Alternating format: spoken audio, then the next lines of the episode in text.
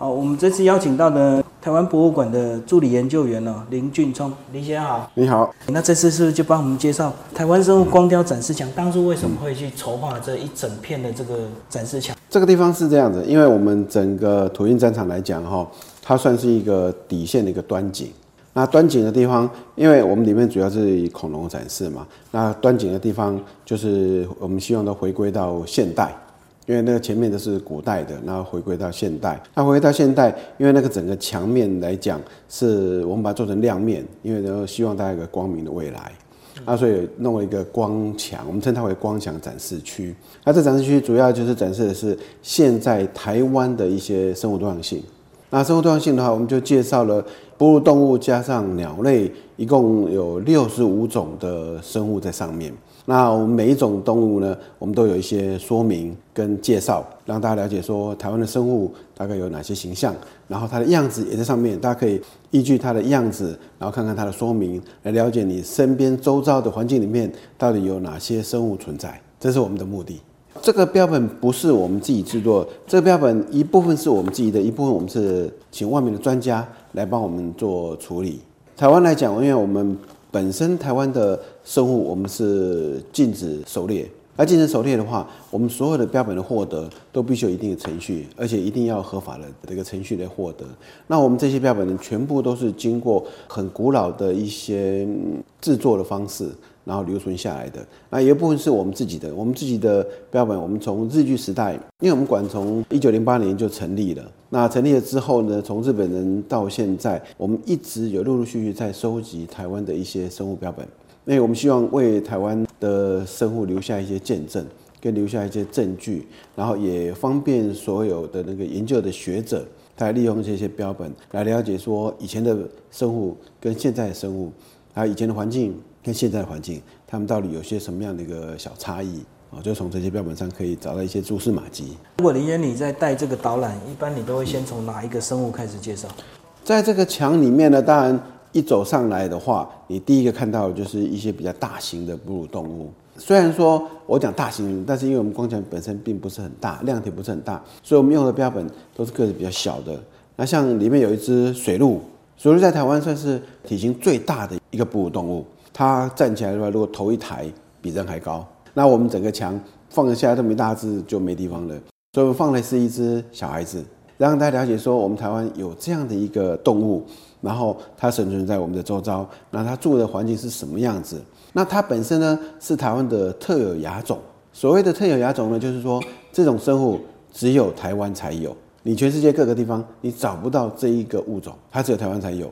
那其实我们台湾的动物里面特有种的比例相当的高，像哺乳动物的话，大概有大型的哺乳动物有一大半，通通都是特有的那个亚种或是特有种。所以算是蛮特别的一个地方。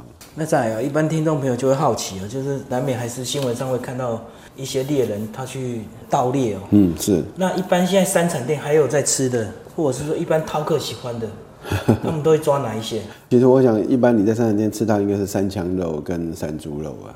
嗯。山枪、山猪这两个算是最普遍被拿来吃的一个物种。山猪的话，因为台湾有些。民众他们会养山猪，那尤其是原住民，他们对山猪就是比较情有独钟，然后也有人在饲养，所以一般来讲，大家可以吃到这些东西。我们是不鼓励大家去捕捉或去吃这些野生的动物了，因为说是在现代人来讲，大家吃的东西都已经太丰富了。你说以前的人要吃个肉哦很困难，现在。随时随地你要吃个大鱼大肉了没有问题。对，所以我希望大家不要去吃这些野味，这些野生动物呢，就让它生活在那个山林里面。它住在山林里面，对我们来讲是好的，因为它们的存在表示什么？它们存在表示我们的山林还健康。如果说哪一天它们不在了，那表示我们的山林出问题了。那大家想象一下，如果说我们的山林出问题，我们的环境出问题，连动物都活不下去的时候，那最后人呢？也会有问题，人的生存也会受到一些威胁。就像现在，哦，我们都知道全球暖化的问题好像蛮严重的。虽然台湾地区大家好像感受不到，可实际上它的感受是慢慢发生的。那这些东西如果说不再去保护它，不再去重视它的话，那未来什么都没有。我们要留什么东西给子孙，这是个问题。那林先生是帮我们介绍一下这生物有哪一些现在就是数量最少，然后最面临要保育的？我想台湾的生物大概都有同样的问题啦，因为台湾本身的开发，我们自己觉得很进步啦。那对于大自然来讲，算是破坏。那像我们在山上到处开路啊，虽然方便大家去旅游，方便大家从这个地方到那个地方去，但是对整个山林来讲，它就是被切割。你一条路开过去，它就被切了一刀。那最后造成什么？造成整个山林我们所谓的岛屿化，或者是破碎化，就变成一区一区、一区一区的这样子被路隔开，变一小区一小区一小区的。那一小区的环境来讲，对野生动物都是一个不够大的一个环境，因为每一种生物它生活，它要狩猎，它要吃，它要一定的一个范围让它去找食物。那如果这环境破碎化之后，他们要找食物，可能要从这一点到那一点去啊。像我们所谓那个岛屿化的问题，那造成的生物，它们要那个觅食啊，或者要呃躲避敌害的时候，他都必须经常会跨过马路。那跨过马路的时候，就会造成车祸。那所以经常会有动物被撞死，都会这样。甚至于在国家公园区的那个山路上，也经常会有一些野生动物被车子给撞死。那这些都是。可以避免的事情。那以台湾来讲，目前可能大家比较关心到的，应该就是石虎，因为从前年底有正式的报告发表，认为说台湾的云豹已经正式的绝种。那云豹绝种之后，台湾呢只有两种的猫科动物，啊，这两种就是云豹跟石虎。那云豹绝种之后呢，大家开始关心起石虎来了。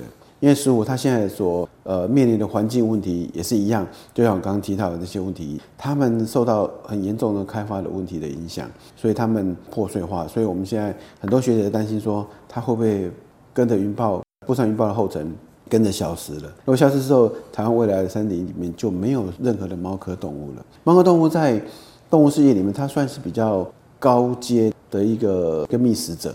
它是个捕猎其他的动物，那它捕猎其他动物，虽然感觉上说，哎，它杀其他动物不是好事，可实际上我们整个生态是需要平衡的，要有一些生产者，也必须要有一些消费者，这样的整个生态才能够平衡。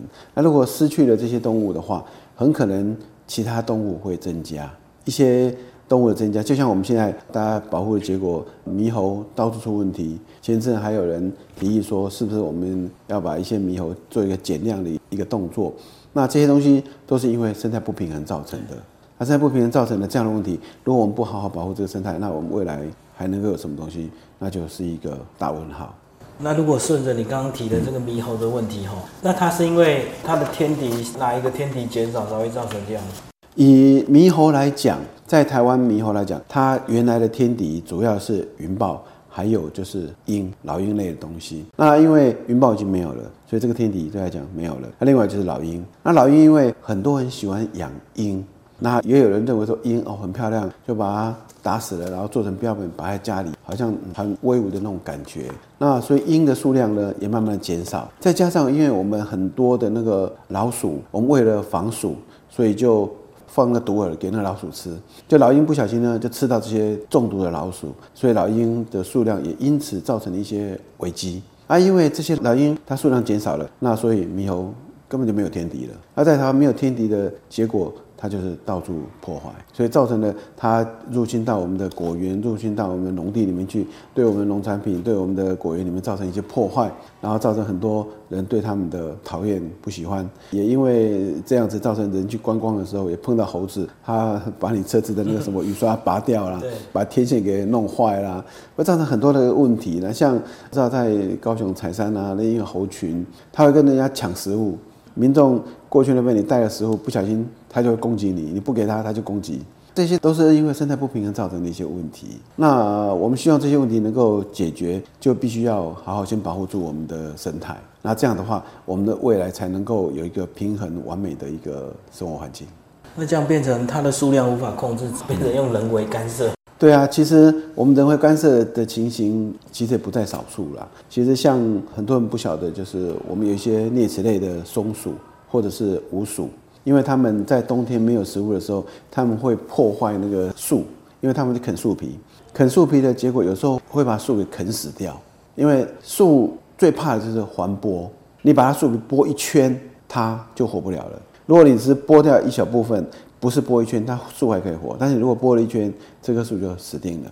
那因为松鼠在山上也是一样的情形，它的天敌减少了，那天敌减少的结果就是造成它对山林的破坏。所以偶尔你去山上哦，你远远看哇，一片青山，很漂亮的这个树林，那里面有一棵树好像枯掉了，那很可能就是松鼠造成的，可能就是松鼠啦，或者是鼯鼠啊，因为它们尤其在冬天的时候没有食物，食物少的时候，它们啃树皮，然后啃啃啃，把树给啃死掉了。这也是造成一些山林的问题，所以其实有定期的，他们会放一些毒饵去把一小部分的这些清除掉，让这些山林能够得到保护，让这个生态能够平衡。那猴子，我们是不希望它走上这样的一条路，变成我们必须要去杀它们，才能够让这个生态平衡。这个感觉是蛮残忍的了。对。但是生态平衡如果不平衡，真的是会造成更大的问题。我们几年前是不是有一个放养猕猴到无人岛那个？对。后来为什么失败？因为没有食物啊，送食物就不正常了。因为他希望是让他们自然在那边生息，结果你食物不够，你必须要不断去补充食物。那不断去补充食物的话，那跟你养的有什么差别？对啊，对啊，只是养的一个地方换成一个小岛是这样而已啊，那所以没什么差别。之前已经去那个富阳生态公园去做户外导览了，那我看到他们那个解说墙好像大赤鼯鼠就是在那边的一个富阳三宝。那大赤鼯鼠也帮我们介绍一下。其实，在台湾呢，我们俗称的飞鼠呢，其实就是鼯鼠。那鼯鼠台湾有三种，一个是大赤鼯鼠，一个是白面鼯鼠，还有一个小鼯鼠。那小鼯鼠跟白面鼯鼠，它们的生活环境比较高一点，大概从五百公尺以上的一个环境才能够找到到它。那在低海拔山区的话，主要是大赤鼯鼠。那大赤鼯鼠，它们其实它们的我们称它为飞鼠，事实上它们并不是飞，它们是利用滑翔的方式。大家想象一下哈，如果把你的手脚往外张开。然后身体侧面那个皮肤把它拉出来，拉到你的手腕部位，拉到你的脚踝部位，这么一大张皮，那就是它的飞行用的一个皮膜。它利用这个皮膜从一棵树，然后滑翔在另外一棵树上来。而它的滑翔呢，只能由上往下滑行，它不能由下往上飞上去，因为它只是滑下来而已。那它为什么会这样子呢？因为这样子在山林里面活动的时候，如果遇到敌人、遇到危险。他们就能够很快的脱离那个危险的地方，这是他们成功的方式。他们利用这种方式来躲避敌害，然后也利用这种方式在山林里面方便他们的移动。这是那个大赤鼯鼠。那大赤鼯鼠呢，整只呢是红褐色的哈，那肚子的部分颜色比较淡一点，那背部是比较深的那个红褐色，那整只都是那个颜色。那它们主要是晚上活动的。那所以如果你有机会晚上的时候去山上逛一逛的话，你手电筒往树梢上面照，搞不好可以看到两颗绿绿的眼睛在那边，那应该就是大赤鼯鼠。哎，这个早期台湾原住民好像都会打飞鼠啊。就是这个东西。那台湾原住民他们会去打飞鼠来吃啊，那是原住民他们的一个习惯。原住民他们在山上，他们就是靠山吃山嘛，所以他们狩猎对他们讲是很重要的一个蛋白质的一个来源获得了。那现在来讲的话，他们基本上还是有一小部分人会狩猎，但是比较少，大部分都是为了传统一些祭典的时候，他们比较会去做一些狩猎的动作。因为祭典他们的祭典传统上就是需要有些野生的动物的一些。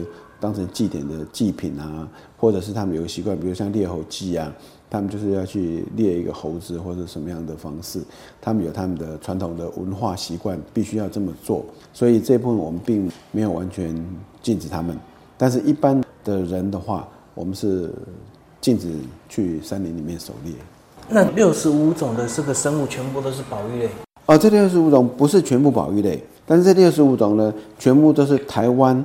比较容易看到的生物，那我们当时选择这六十五种的原因，是因为这几种就是我们周遭能够看得到的，只是我们可能不会注意到。我想一般人大部分的人知道，就是啊麻雀啦、白头翁啦，要不然就是鸽子啦。因为鸽子可能中间堂或者哪个地方到处的鸽子，所以我印象中大概鸟类就是这三种嘛。那顶多有些乡下的地方，经常还讲还有橙低啊，就是那个绿袖眼。但这几种鸟是一般人印象中的鸟。那其他到底有些什么东西，我们并不知道。那所以呢，我们把一部分比较常见的，在你周遭容易出现的，但是你可能不会注意到的，我们把它列出来，让大家知道，哎，你身边其实有很多的。生物，而且它们每一只都长得很漂亮。比如说翠鸟，翠鸟的话，我们俗称叫鱼狗或者叫钓鱼昂。那它们的捕食方式很特别，它们捕食方式会在水边找一个小枝头，或者水边的一个长的那个盲场之类的东西，然后就停在上面。停在上面，它是注意着水里面的活动。它只要看到有鱼，它就冲下去咬了鱼，然后回到它原来位置上。停下来，然后把它吃掉。我们称它为定点捕食法。嗯嗯。其实台湾有好几种的鸟类，它们都有这一种的一个特别的习惯。它们就找一个定点，然后寻找猎物，然后去攻击。这是那个翠鸟的方式。那翠鸟里面，其实台湾有好几种。我们展出里面至少就有三种翠鸟，有一个赤翡翠，然后黑头翡翠和翠鸟，这三种都是。那还有一个五色鸟，五色鸟它的声音很好玩。如果你有机会。在乡间，其实不用乡间的，有时候都市里面那个大型的公园，像二八公园，像植物园，你经常应该可以听到一个声音叫“咕咕咕咕咕咕咕”，那个其实就是五色鸟的叫声。那五色鸟呢，它们筑巢的方式很特别，它们会在树上挖一个洞，挖圆洞，这个圆洞的直径大概七八公分，的一个直径这么大，然后挖一个洞，然后巢就筑在里面。那如果你有机会到二八公园来，你只要面对我们馆，然后往右边走，右边走大概十十几公尺，就进入公园，大概十几公尺。你看左边一棵大树，那个树的枝桠大概跟人一样高度，它一百六十公分左右的高度，就看那个圆洞，那个洞其实就是五色鸟筑巢的。嗯，那他当时要在那边筑巢，那肯定因为旁边的人走来走去，人太多了，所以他后来就放弃了。但是他已经筑一半了，你可以看到那个巢已经筑差不多好了。你可以看一下，那就是五色鸟的巢，那是比较特别，而且很容易看得到，就在身边而已。在你这边有一个很特别的鸟，它的名称叫佛法针诶。佛法僧是，这这个是跟 佛教有什么渊源吗？这跟佛教其实上没什么大关系啦，只是说他们的头的形状，它的长相就有点像那个那么老和尚的一个头一样，那个圆圆的很很圆的一个头顶，所以就被称为佛法僧。那这一类的名字都叫做佛法僧。那主要是因为日本人觉得说他的声音很像佛法僧这三个字，日语的佛法僧三个字，所以就要取名叫做佛法僧。对我们台湾人来讲，可能感觉比较不到。但是他已经定了名，这个名字已经大家已经通用了，所以我们就也叫他佛法僧，也不难听嘛。对对啊，对。哇，那再来，一般听众朋友会比较有兴趣，可能就是台湾黑熊了。台湾黑熊的话，在台湾山林里面算是比较大型的一个肉食性的动物。那它，我们大家都知道，台湾黑熊的胸前有一个 V 字形的，其实它跟东南亚的黑熊、亚洲黑熊是同一类的，它们是相同的。但是台湾这一种呢，它是属于特有的亚种。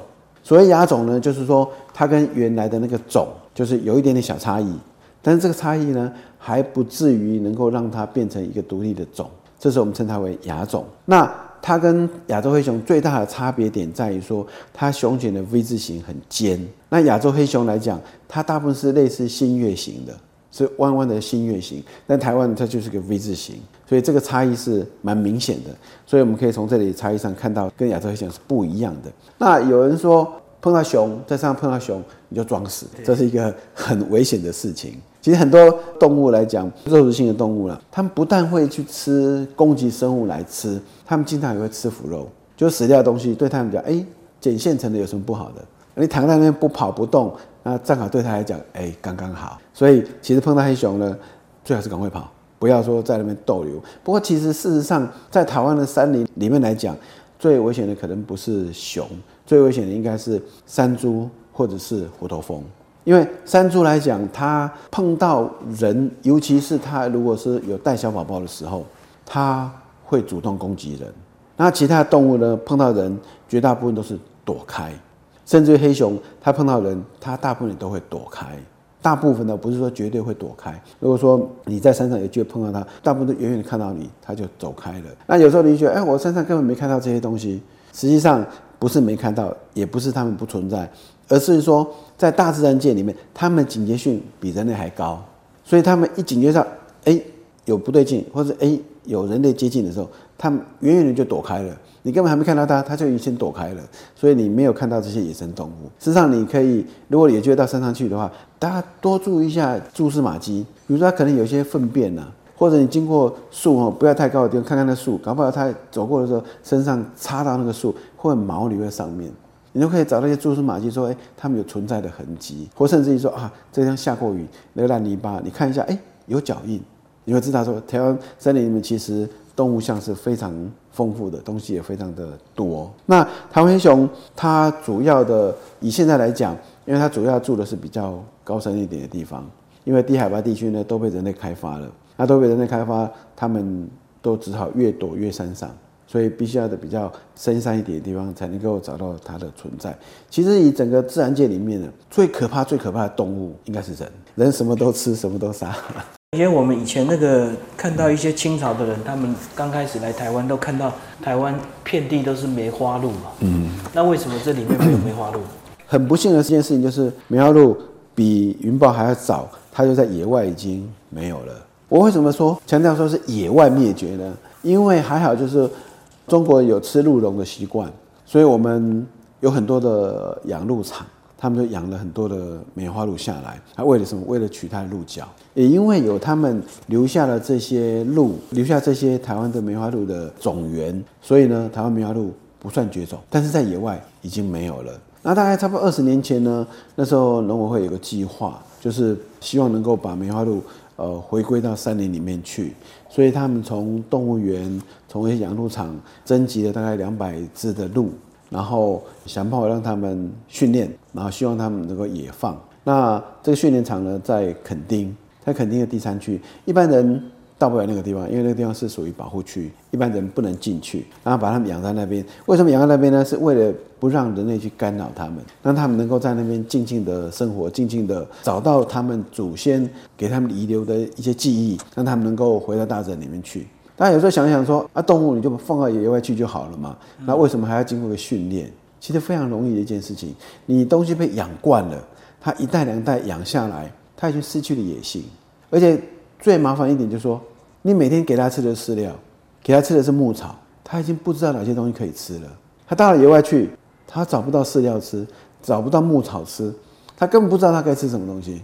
那野外的植物有些是有毒的，对他们来讲是有毒，但是它不知道，到处去乱吃就会造成伤害，然后就会造成死亡。那另外一个就是说，它在野外像平常被饲养的时候，哎，下雨天有兽栏，它就躲到那边去躲雨啊。那在大自然里面，它去哪里躲雨？它碰到危险的时候。他去哪里躲？他不知道。那这些东西呢？我们就必须要慢慢的给他做一些训练，让他的这些野性本性能够回来。回来之后呢，我们才能够把它放到野外去，让它能够自然去生活。要不然的话，它真的是不知道该怎么生活。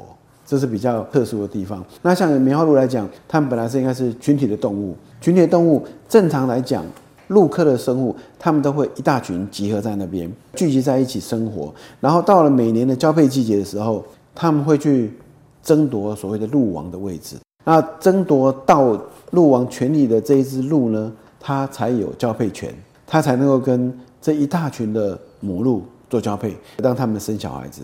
但是饲养的这些鹿呢，他们失去了这个本能，他们根本不知道要去竞争，然后，然后他们也不晓该怎么去生活，那自己生的小 baby 怎么去照顾，完全不知道。因为在羊鹿场里面，它生了小 baby 之后，一下就被带走了。然后母鹿呢，人就去挤奶，然后就大大家就喝鹿奶，还鹿奶还可以拿来卖。那所以他根本不晓得该如何去喂养这些小 baby。可这些都是我们必须要给他们一段很长时间的训练。像现在在垦丁地区，他们已经训练了，已经也放了差不多差不多快二十年了。但是我们现在还没办法把它真正的回归到山林里面去，因为台湾山林里面的环境还有一些。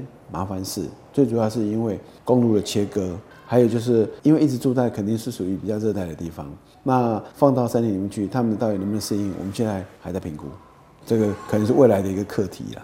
我们新闻常常看到这个捕兽夹什么捕获什么，制造捕兽夹它到底有没有犯法，还是放的人犯法？呃，这个问题比较不好回答，因为会做这些事情的人，他们就是我们所谓的职业猎人，他们就猎捕这些动物，然后去卖给生产店。那让大家来食用，那事实上这些都是违法的，这些行为全部都是违法的。很多动物的捕兽夹那个弹力非常强，经常会把它夹断了脚。那它们被夹到固定在那边，当然会疼痛啊，然后会挣扎，经常会把脚给弄断了。那这样弄断了之后，它有时候跑掉了。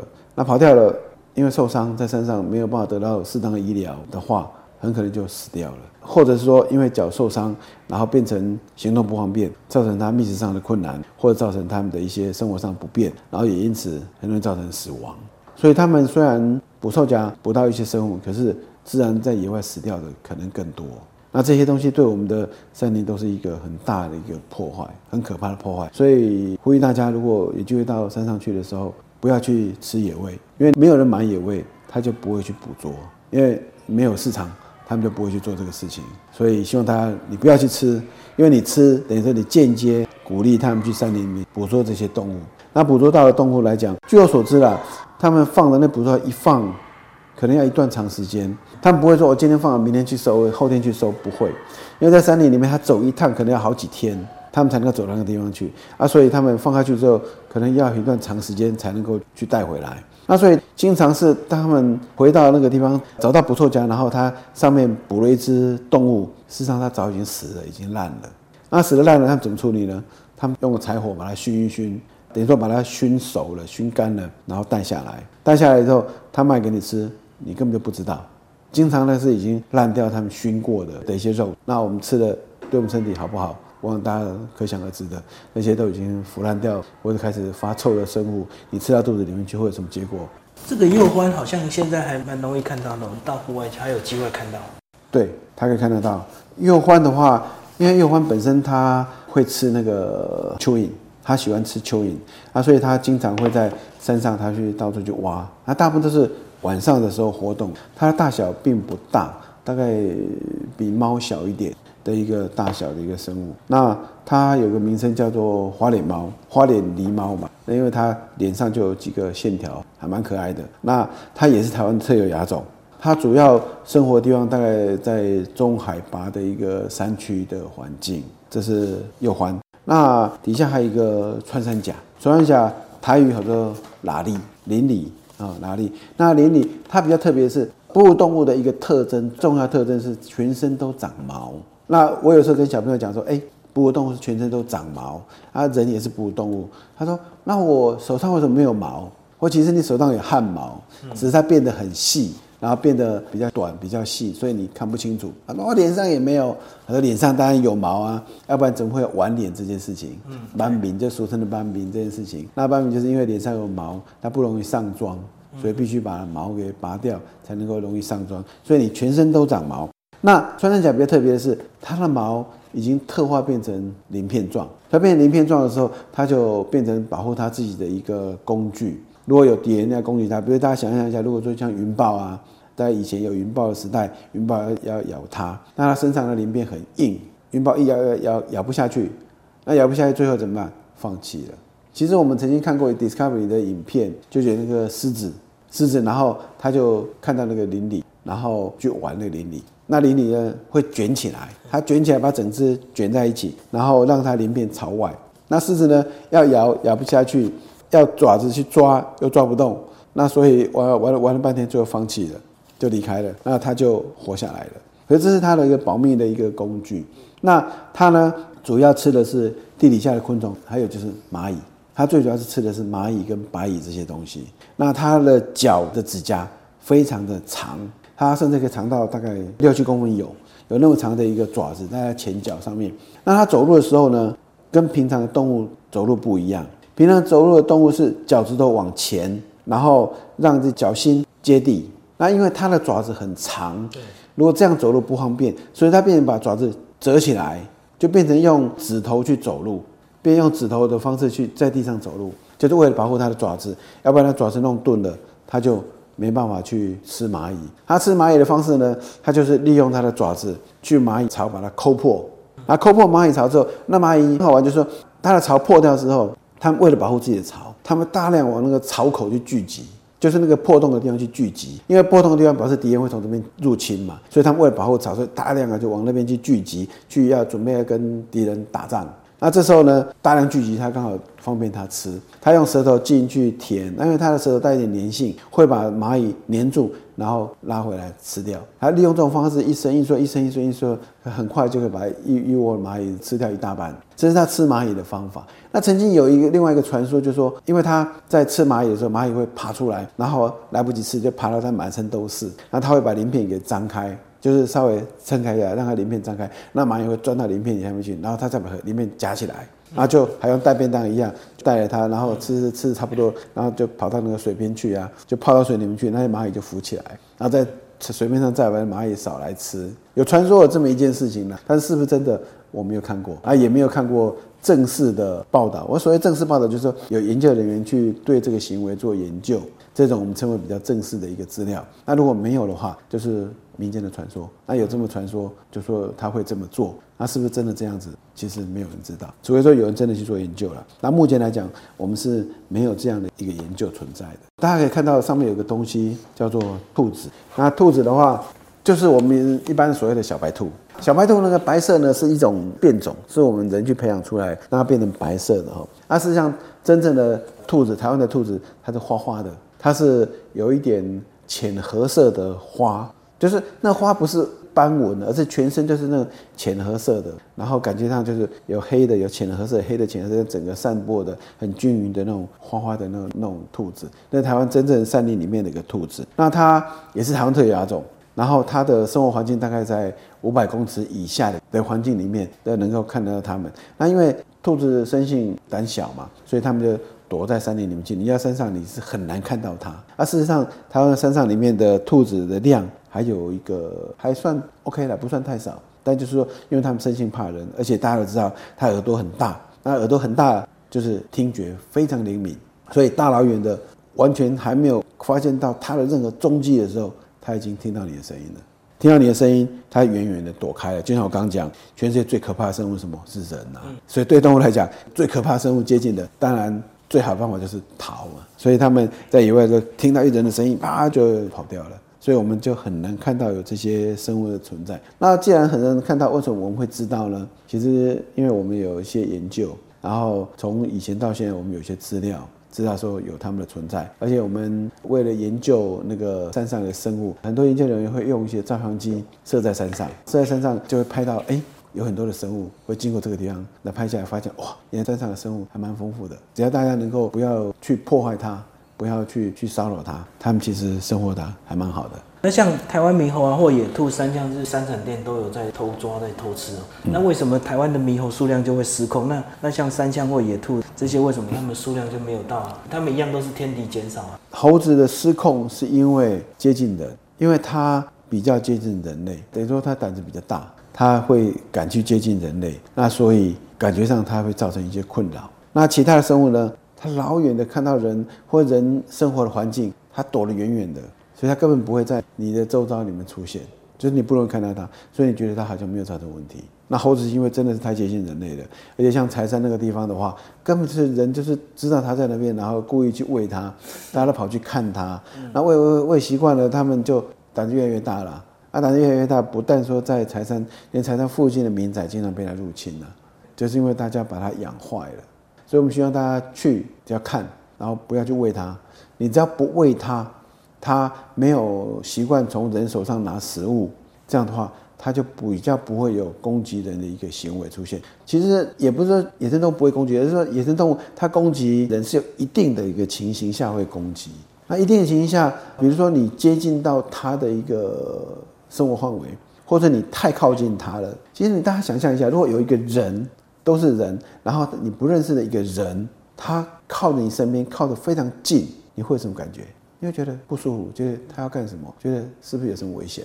那对动物来讲一样啊。你接近一个猴子，接近野生动物，你接近它，它一个程度的时候，它也会一样的心理啊。你想干什么呢？你是不是要对我有什么企图呢？大家都会害怕，会紧张，会警戒。所以他们有时候因为警戒的关系，最好的方式就是。他最好方式就是把你赶走，把你赶离开他的、他的、他的、他的自己的一个范围内。这样的话，他会觉得安全。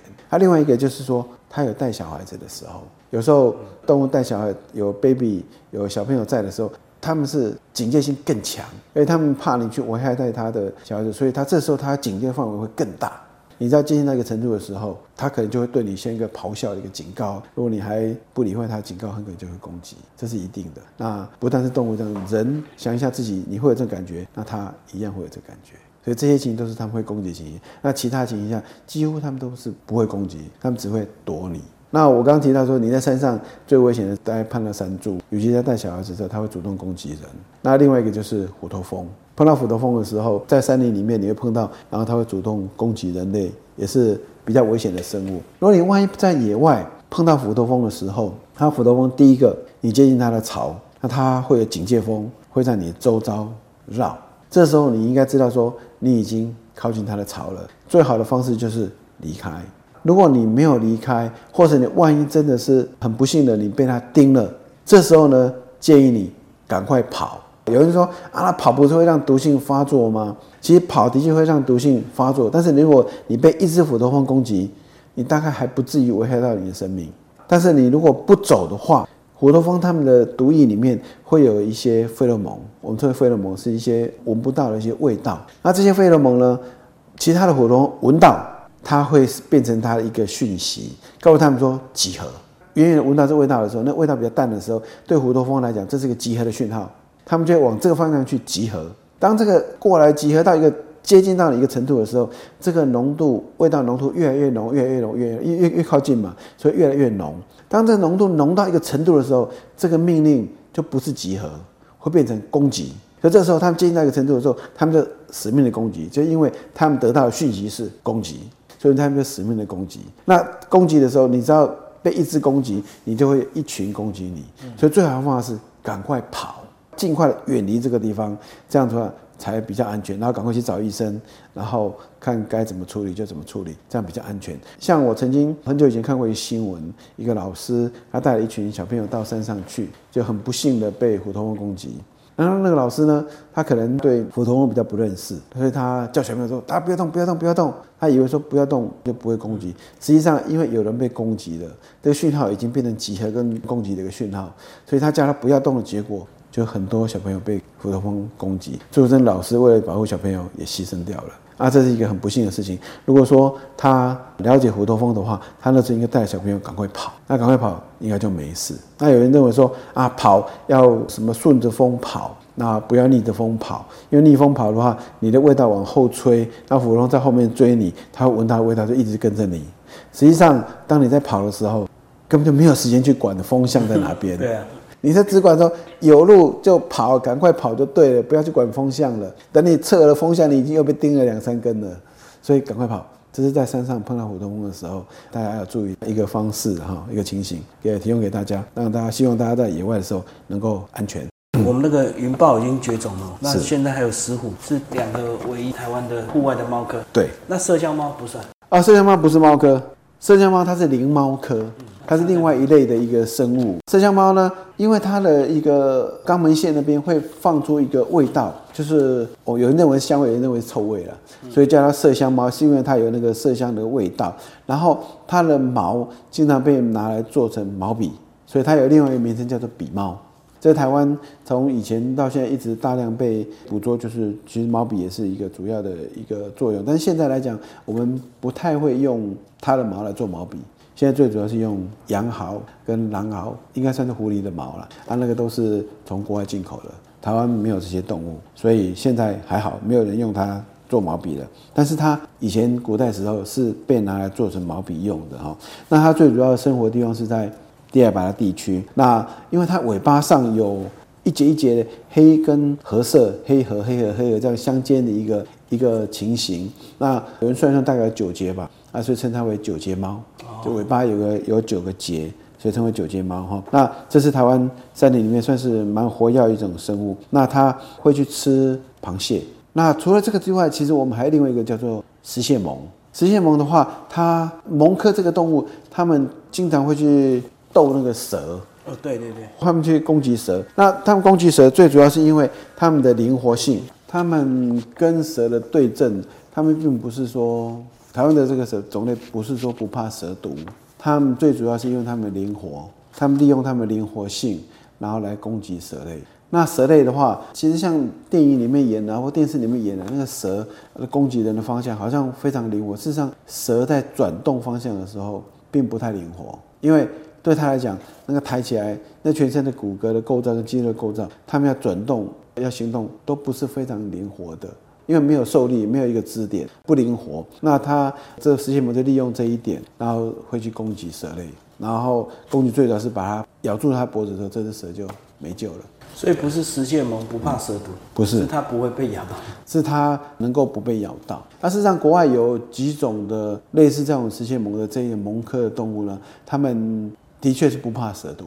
那有一种，嗯，好像在东南亚还是哪一种，他被咬到之后呢，他会在趁他昏倒之前把蛇给咬死，他会中毒。那中毒之后昏倒大概一个小时左右吧，他就醒过来了，他身体的毒就解了。然后他在昏倒之前，他会先把那蛇给咬死。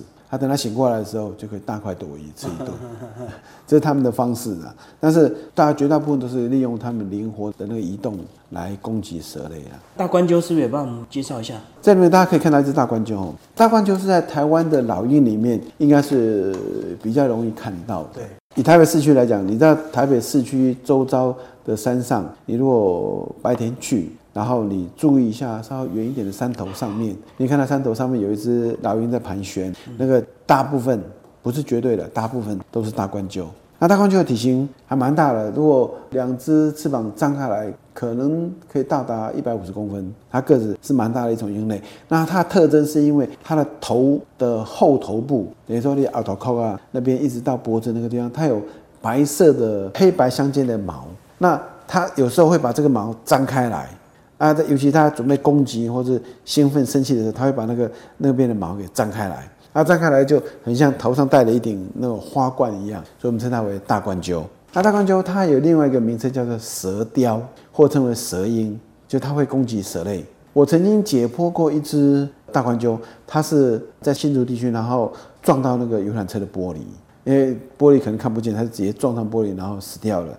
那我解剖它肚子里面，发现它肚子里面有有一条蛇，有两只利纹石龙子，就一种蜥蜴类，还有一只那个台湾鼹鼠的那个爪子。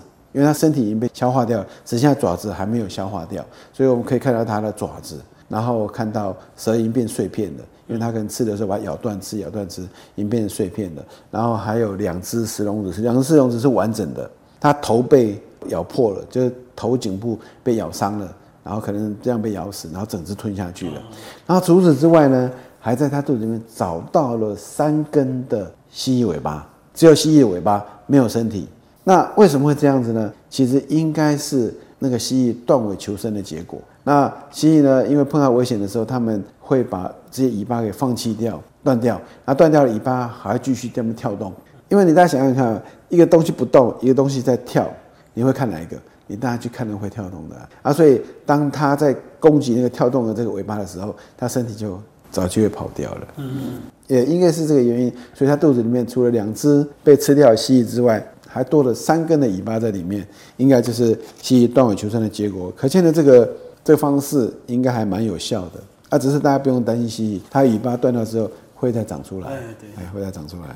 猫头鹰好像里面就是就是长耳鸮哦，还有一只修流在隔壁。这两种都是我们俗称猫头鹰。对，那猫头鹰呢？我们在战场里面有两只，一只叫做长耳鸮，一只叫修流。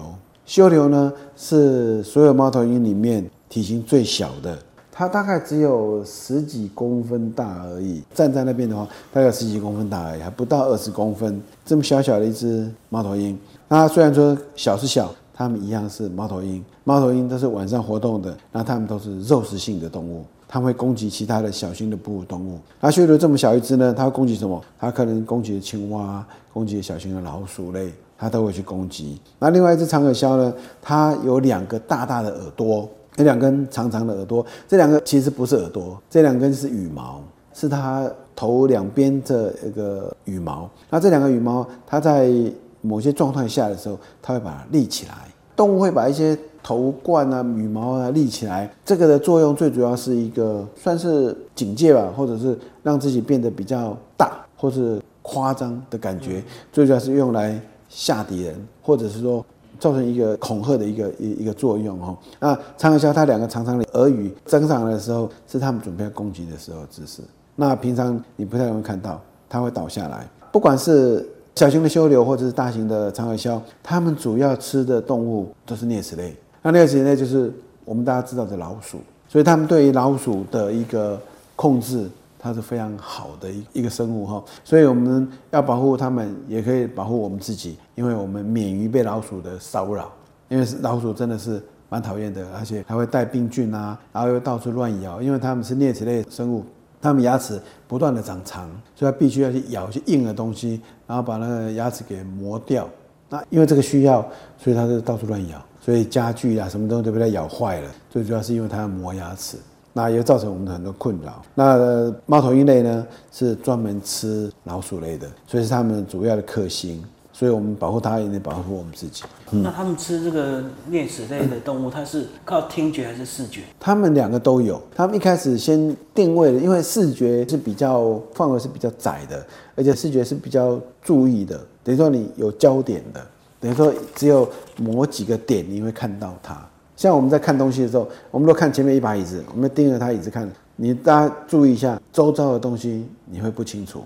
看前面，如果你前面有一把椅子，或者前面有个什么东西，如果你两个眼睛盯着他看的时候，你知道有东西，但是并不清楚，有时候看不清楚它是什么东西，很难看清楚。那所以视觉上会有这个问题。耳朵的听力呢，它是全方位的，所以他们会利用这个全方位的耳朵来听的声音，而且他们的耳朵。很特别，他们两边的耳朵的高低前后有点差距。像我们人是在一个平面，两边是对称，完全对称的一个位置上面，他们是有点差距，不是完全对称的。那不是完全对称的，它会造成那个听到的声音会变得比较立体化，它可以比较容易感觉到它的远近位置。然后先听了声音，知道它的位置方向之后，再利用视觉去寻找，这样就很容易定位到这个生物。可能大家习惯做两个眼睛，所以你看东西的时候没有什么问题。你可以试试看，你把一个眼睛遮起来，遮起一个眼睛，然后去看东西。去看，这时候你会很难判断它的远近，会失去距离感。当你两个眼睛平视的时候，就很容易有距离感。那所以人的耳朵在两边，也是让你的耳朵能够有方向性。他们耳朵进步到更容易定位。所以更好，所以他们听力非常好。他们利用这个东西在晚上才能够去攻击，因为我们眼睛看东西需要有光线。对啊。虽然说他们眼睛的适应力比较强，能够在比较弱的光线下看到东西，但毕竟没有光线的情况下，还是看不到东西。所以最主要的攻击的这个寻找目标的方式是利用它的听觉。这是猫头鹰主要的差别在这里。这两类里面，我们来从大的先看好了。我们有几只大型的那个鸟类，其中像中白鹭啊、苍鹭啊，苍鹭的高度可以到达九十公分，所以有些像如果你去关渡自然公园的话，关渡自然公园的入口处就摆了一个苍鹭的图像，那小朋友如果比它高，就请买票。因为你超过九十公分的，要超过它的高度，然后，所以它的高度大概九十公分左右哈。那苍鹭啊、白鹭啊，这都是我们俗称的鹭鹭丝类的哈。苍鹭呢，它捕食的方式很特别，它捕食的时候，它会站在水里面，它脚很长，它站在水里面，它站在水里面，它会把翅膀微微的张开来，然后造成一个影子投落在水面上。那鱼很好玩，鱼经常喜欢躲到一个影子下面去。然后头朝着亮的方向，它会躲在那影子下面。那它张开翅膀，造成阴影，然后让那鱼游到它的阴影里面来，然后它再去攻击。这是它的那个捕猎的方法。其实平常它也会边走边找，边走边找了。那有时候它就会停下来。然后用这种方式来捕捉那些鱼类哈，这是它们比较聪明的地方。那另外还有一个中白鹭，中白鹭就是我们平常很容易看到的一种鹭鸶。虽然我们台湾来讲，鹭鸶里面有小白鹭、有中白鹭、有大白鹭，还有黄头鹭，还有岩鹭这几个呢，它们经常都会是白色的，整只都是白色。那差别在哪里？差别在它们的大小，还有嘴巴的颜色，还有脚的颜色。台湾最常见的应该。就是小白鹭，那小白鹭的话，它的特色在于脚是深绿墨绿色的，但是它的脚掌是黄色的，脚踝是墨绿色的，但是脚掌是黄色，那就是小白鹭。那中白鹭呢，整个脚是深墨绿色的，然后嘴巴是黄色的。那刚刚讲的小白鹭，它嘴巴是墨绿色的哈。那大白鹭呢，很明显它体型大小差非常多，这是我们很能看得到的。那另外所谓的黄头鹿，黄头另外一个名称叫做牛背鹿。那牛背鹿呢？它最好玩的是，它在交配季节的时候，它的头会变成黄色的，头和羽毛会变成黄色的，那是它们的婚姻色。那它们的捕食方式很好玩。它为什么会叫牛背鹿？因为它会站在牛背上。它站在牛背上干什么？站在牛背上，其实它是利用牛，因为牛在草地里面走，因为牛要吃草嘛，它就在草地里面走。那牛背鹿主要是吃昆虫。那如果它在草地走了走的时候，草地里面如果有那个大型的像蝗虫啊。啊，或者宗师啊这类的那种螳螂啊这类昆虫在那个草丛里面，它走路一走过去的时候，那螳螂就啪就跑出来了，都跳出来，跳出来，它们就飞下去吃掉，飞下去吃掉，它们就跟着牛，它们就有东西可以吃。那偶尔呢，如果牛身上有牛臂啊、牛丝啊，那很大只的那种寄生虫，它会把它吃掉，它会帮忙把牛身上这些寄生虫给给清除掉，所以它们两个算是一种互利共生吧。共同生活，这是牛背鹿，台湾的牛背鹿。我很多乡下长大的小朋友都有这印象，就是说看到牛背鹿，然后站在牛背上。虽然现在牛很难看到了，但是如果你有机会到阳明山的那个二子坪吧，或者山上那边有一群牛，注意一下，在青青冈那边对，偶尔你注意一下，可能就有牛背鹿在那边跟着它走，这是他们两个经常会在一起的原因。那在那个中上层那个地方，有一只叫黑冠麻鹿。对，好，在最最最最最最左边的上面那个地方有一个黑冠麻鹿。那黑冠麻鹿呢，它在公园地区你很容易看得到它。它体型很大，站起来的话大概有哦四十公分高，这么大的一只鹿狮。那它们呢，在公园里面，它最主要会去吃那些蚯蚓。那进公园里面就住了好几对。那经常在这边会走来走去的哈，那偶尔你会看到它从我们馆的门口就走过去，就这边晃荡。那它是住在这公园里面，很容易看得观察得到。那它们有些个体全身是花花的，那全身花花的这个个体呢，它是属于幼鸟，幼鸟全身是花的。那如果是成鸟的话，它颜色就比较单纯，就属于黄褐色的灰色的哈，它头顶是黑色的。这是那个成鸟，那成鸟跟幼鸟有点小差异，但是不管怎样没关系，它们都主要吃的食物都是以蚯蚓为主。除了蚯蚓，它也会吃昆虫嘛。其实昆虫是作为最主要它们的食物了，就比较大型的昆虫，然后跑来跑去都是它们的食物。那这里还有一个东西，我们上面写的灰喉三焦鸟有两只，一只是红色的，肚子是红色的，一只肚子是黄色的。不管红色肚子还是黄色肚子，它们的喉部。就是喉咙的地方都是灰色的，所以我们称它为灰喉三焦鸟。那为什么会讲这两只呢？因为这两只是一公一母，红色呢是公的，黄色呢是母的。它们两个都是三焦鸟，但是颜色长得不一样，公母有所差异。其实我们如果说你如果注意一下，很多动物它们有公的跟母的颜色不一样。那像最有名的鸳鸯。鸳鸯，我们这里面也有鸳鸯，大家可以注意看一下，有鸳鸯哈，它是第四十七号一个动物。鸳鸯呢，像这种那个两个颜色不一样的生物，都有一个很大好玩的地方，就是说，像鸳鸯最明显的，母公的鸳鸯很漂亮，然后母的鸳鸯我们称为水鸭，就是一般的鸭子的颜色，没什么特别的。那它们的差异在哪里？它们差异最主要在功能上。如果说它们颜色上有差异来讲，如果生物来讲，颜色上有差异，一般都是比较丑的那一只。负责孵蛋，那比较漂亮的那一只呢？它就是要寻找食物来喂这一只母鸟。像鸳鸯来讲，就是公鸟去觅食，然后喂母鸟。那为什么不公的孵蛋呢？公的比较偷懒吗？也不是，因为它长得太漂亮了。那这么漂亮的动物，它都窝在那边孵蛋，很容易被发现。那容易被发现，它若无力抵抗的时候，那它的巢会被攻击，它的蛋。就保不住了，所以呢，他们就让母的来孵蛋。那母的因为颜色比较不漂亮，跟周遭环境颜色比较接近，所以就不容易被发现。那不容易被发现，所以它负责孵蛋。那漂亮的那只没办法，它就想办法，因为母的要孵蛋啊，不能跑啊，所以它就必须去觅食来喂这一只母的吃。他们就等于分工合作，这样的话一样可以养活这一窝的一个小鸟。那如果这两只鸟的颜色一样？比如说我们像那个五色鸟啊，或者很多鸟类，像麻雀啊，它们颜色几乎都没什么差别。像这个时候呢，它们大部分都是轮流孵蛋，所以有一只呢孵的孵，然后一只出去找东西吃，然后等那只吃饱了回来换它孵，另外一只出去找东西吃，大家分工合作的方式来孵蛋。所以你看那个鸟类公母有颜色有差异的时候，它们就会有这样的一个情形。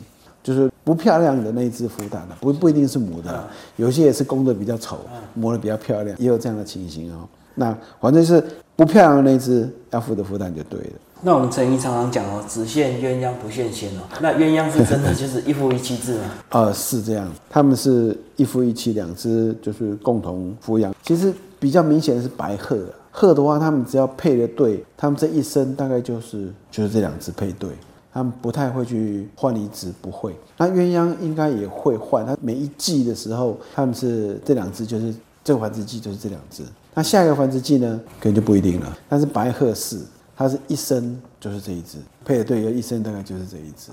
有些不同的动物啦，它们的方式不一样啊。很多动物都是每一年的繁殖季的时候，他们会去找对象，然后找完对象也完成了这一窝之后呢，他们就分手了。嗯，很多都是这样子。这样子在大自然界里面有它的好处了，因为它的基因的多样性会比较高。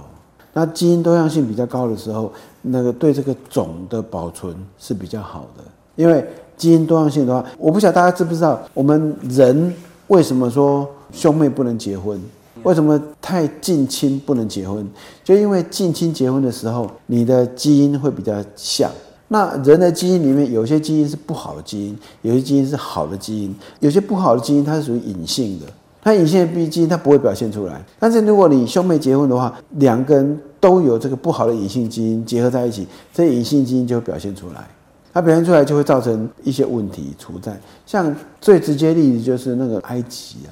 因为埃及的那个法老王，他们为了维持他们的血统的那种那种单纯性啊、纯正性，所以他们经常会娶自己的姐姐、娶自己的妹妹。那实际上，他会发现，在他们的坟墓区里面有很多是婴儿的尸体，就是很多小孩子的时候就死掉了。为什么？因为就是产生这些缺陷。那这是近亲交配结婚的一个结果。鸟类呢，它们每一季节。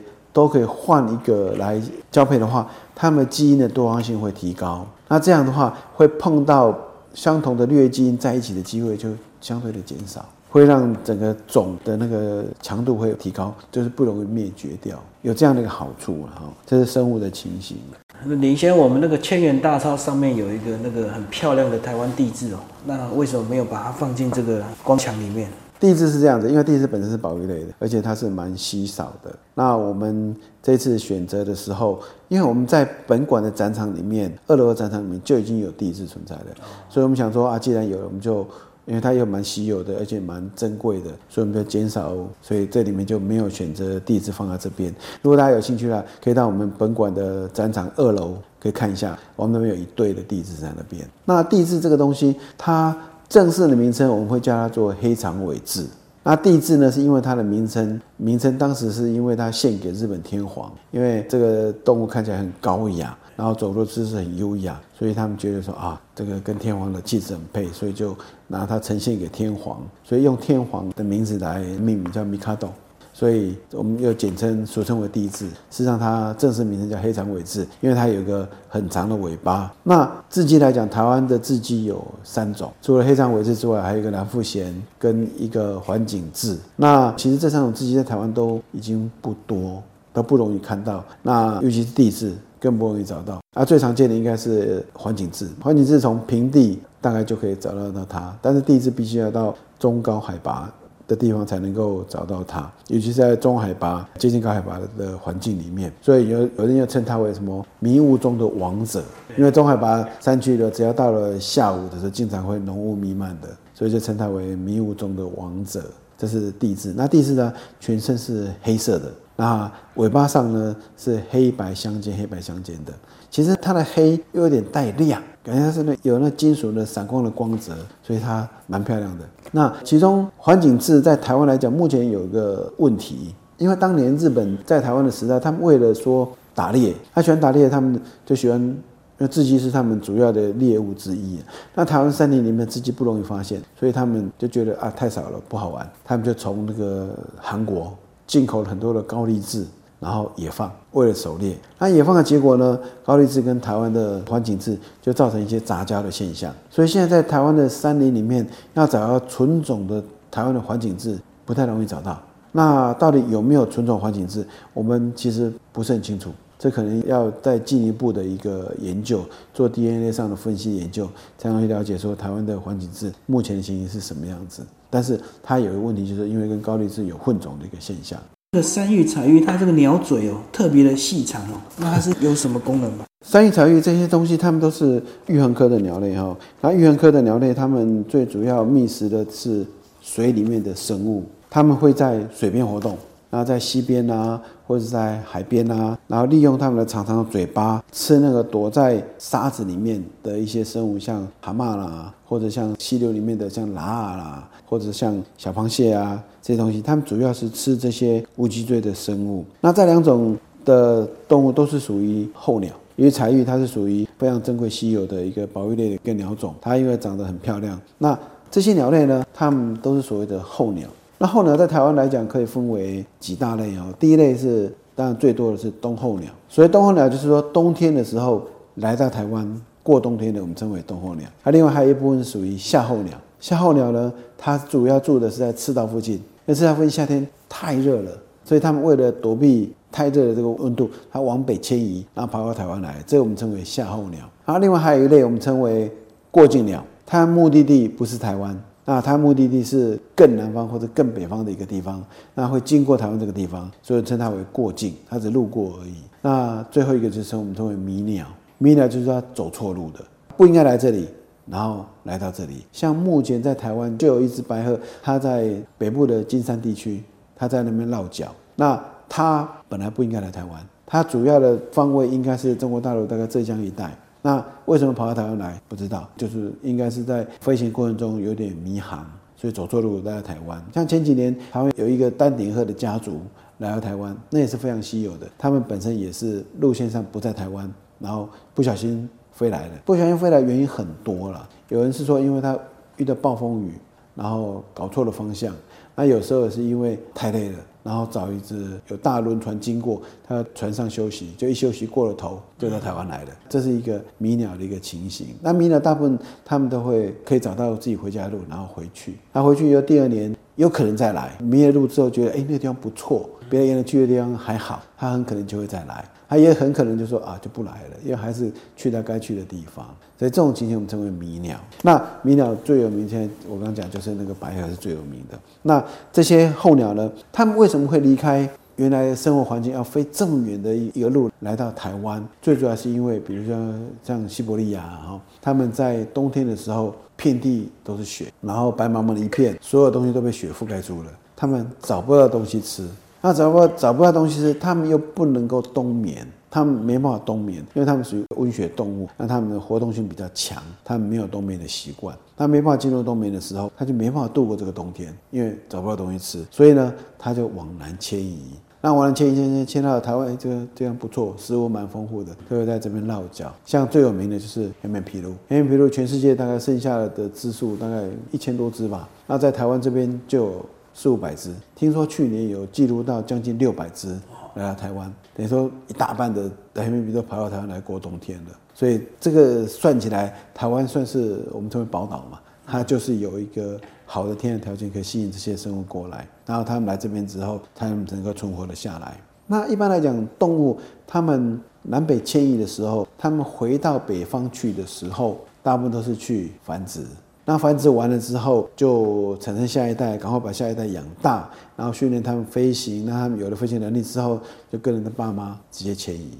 所以他们也必须要很快的、很短的时间内能够长得很大，然后有能力来搬家。这对他们都是一个很大的挑战。这是候鸟的情形。那林先生，不晓得我们这个，如果听众朋友有兴趣，他来参观这个生物光墙展示区哦，你们有没有做所谓的定时导览？